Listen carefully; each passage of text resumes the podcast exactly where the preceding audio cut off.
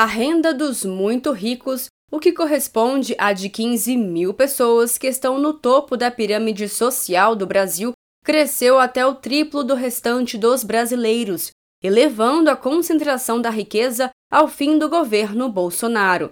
Entre essa elite, que representa 0,01% da população, o crescimento médio da renda praticamente dobrou, chegando a 96% entre 2017 e 2022.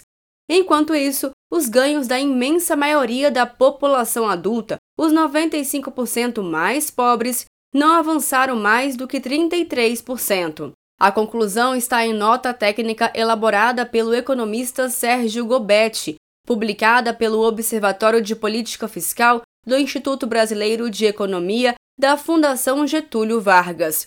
Gobetti usou informações da Receita Federal e do IBGE, o Instituto Brasileiro de Geografia e Estatística. Os dados mostram a importância da promulgação da reforma tributária do PT e do governo Lula ao taxar os super ricos e fazer justiça social.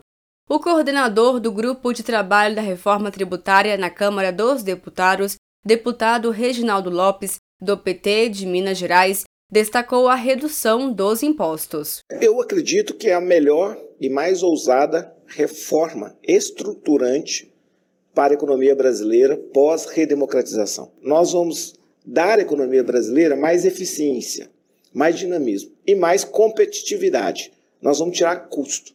Com a reforma tributária, eu acho que o Brasil vai voltar a ser um país exportador de valor agregado. Isso significa o quê? Milhões de empregos, bilhões de arrecadação e trilhões de PIB, melhorando a renda per capita do povo brasileiro, eu acredito aí em 6 mil reais ano. Nós vamos reduzir a carga tributária para 90% da população. Nós reduzimos é, é, a alíquota, por exemplo, para educação, uma alíquota reduzida de 60%, para transporte coletivo, para saúde, uhum.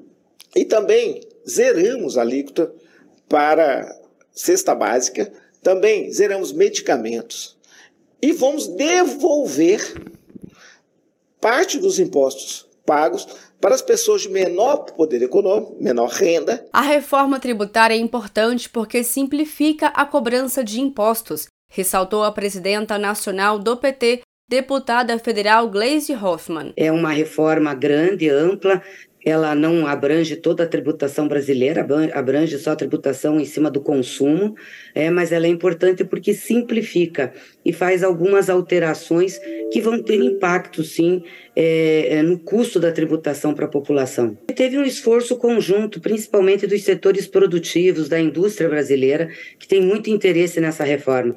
De fato, ela é muito importante porque ela simplifica a cobrança do PIS/COFINS, né, as, o que você tem de adendo para recolher o tributo, que encarece também e ajuda muito. Segundo o estudo do economista Sérgio Gobetti, a concentração de renda ocorre principalmente entre aqueles que ganham acima de 140 mil reais mensais líquidos.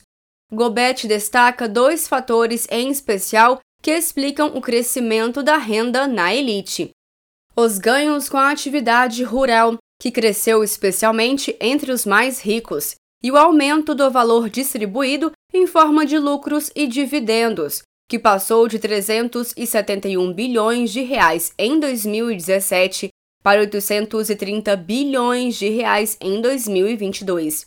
A revogação da atual isenção sobre dividendos é o principal ponto da proposta de reforma da tributação da renda que o governo Lula deve enviar até março para o Congresso, conforme previsto pela emenda constitucional da reforma recentemente promulgada. De Brasília, Thaisa Vitória.